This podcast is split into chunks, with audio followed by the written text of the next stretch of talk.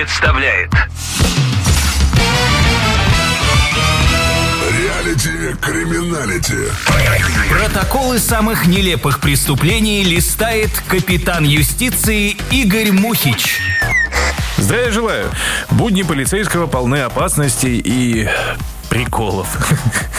Правонарушители у нас иногда такое строчат в объяснительных, что нельзя не поделиться с общественностью. Вот, значит, слушайте. Реалити криминалити.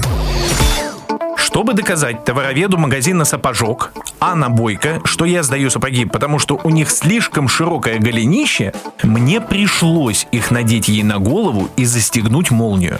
Также могу заявить в свое оправдание, что я не застегивал молнию до конца, чтобы товаровед Анна Бойко могла дышать. У меня сильно разболелся зуб. Флюс. Пошел, выпил, стало полегче. Пришлось повторить. Моя вина в том, что я с больным флюсом прополз под забором. Я, гражданин Сидоров, будучи сильно выпивший, принял свою тещу за черта, то есть немножко ошибся. При осмотре обнаружены различные предметы мужского туалета.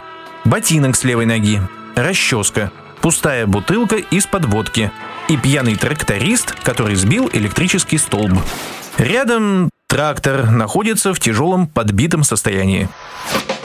22 января, исходя из своей потребности купить продукты для семьи, я потребовал в сельпо баночку сгущенного молока.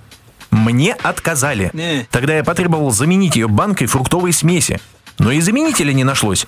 Крепко волнуясь за судьбу моих голодных детей, я купил четвертинку водки и выпил ее в том же общественном месте, то есть в магазине. Гражданку Савельеву я не пытался раздеть в лифте с неприличной целью, а просто подшутил над ней, слегка в похотливой манере.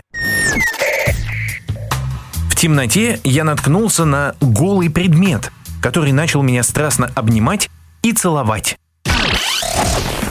Поскольку я с детства не имел привычки пить по частям, то вышеупомянутая бутылка была прикончена мной прямо в столовой. После чего, выйдя на улицу, я вдруг обнаружил себя одетым в незнакомое мне женское пальто.